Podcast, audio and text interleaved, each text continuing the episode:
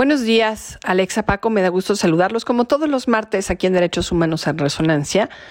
Bueno, quisiera recordar que el 8 de marzo del 2021 hubo más de 300 organizaciones que incluso vinieron del interior de la República, algunos grupos de mujeres colectivas, personas defensoras, activistas, y bueno, pues recordemos que los 8 de marzo que se celebra el Día de la Mujer, la mayoría de las demandas para poder emprender políticas públicas con visión de equidad de género, pues es cuando más eh, sonido, más ruido hacen.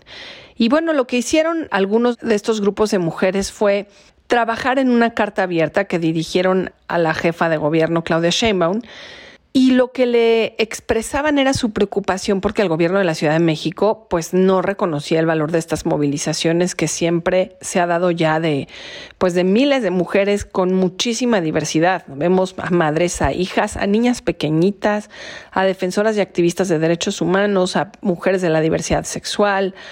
En fin, la verdad es que nunca faltan incluso mujeres indígenas y pues todos estos grupos han sido un una pieza fundamental para que los derechos humanos de las mujeres sean reconocidos. En la carta ellas hablaban de cuatro demandas muy claras y obviamente que deben ser atendibles por los gobiernos.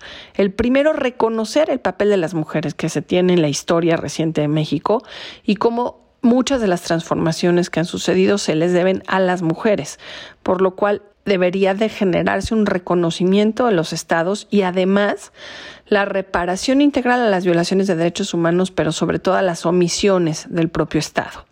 La segunda de sus demandas tenía que ver con respetar como un acto de restitución y reparación el hecho de que se colocara la antimonumenta de la mujer, ¿recuerdan esto? Llamada justicia o la glorieta de las mujeres que luchan, que el gobierno de la Ciudad de México no quería mantener. La tercera, renombrar formalmente a la exglorieta de Colón tal cual, como la glorieta de las mujeres que luchan. Y la cuarta, escuchar y atender dignamente las demandas de quienes han resignificado el espacio, como este mismo, el de la glorieta de las mujeres. ¿Qué pasó? ¿Cómo reaccionaron en el gobierno de la Ciudad de México? Bueno, pues la respuesta fue llamar a estos grupos y a estos colectivos como mujeres clasistas y mujeres racistas e incluso se descalificó el hecho de que sus demandas fueran justamente por proponer la idea de refundar un Estado con perspectiva no patriarcal. Y creo que, bueno, esta reacción nos habla mucho de la ceguera que a veces da estar dentro de los gobiernos y que impide que los y las tomadoras de decisiones miren con más empatía y sobre todo con más compromiso. Aquellas causas que cuando estaban en campaña pues emprendían, defendían y que incluso arropaban en sus discursos, pero que cuando ya están en el poder olvidan y marginan.